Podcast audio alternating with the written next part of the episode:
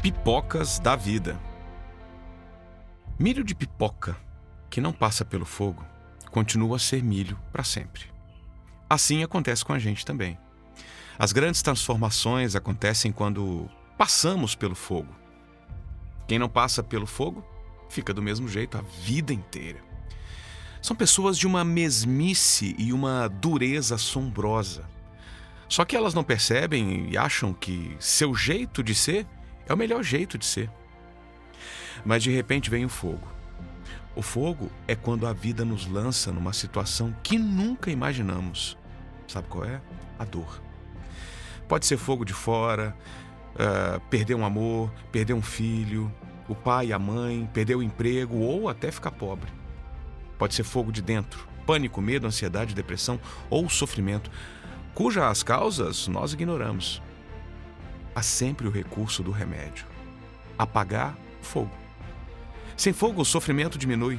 Com isso, a possibilidade da grande transformação também. Imagino que a pobre pipoca fechada dentro da panela, lá dentro, cada vez mais quente, pensa que sua hora chegou. Vai morrer.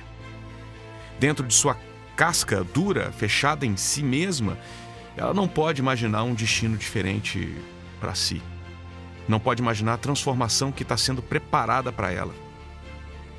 A pipoca não imagina aquilo uh, de que ela é capaz. Aí, sem aviso prévio, pelo poder do fogo, e a grande transformação acontece. Bum!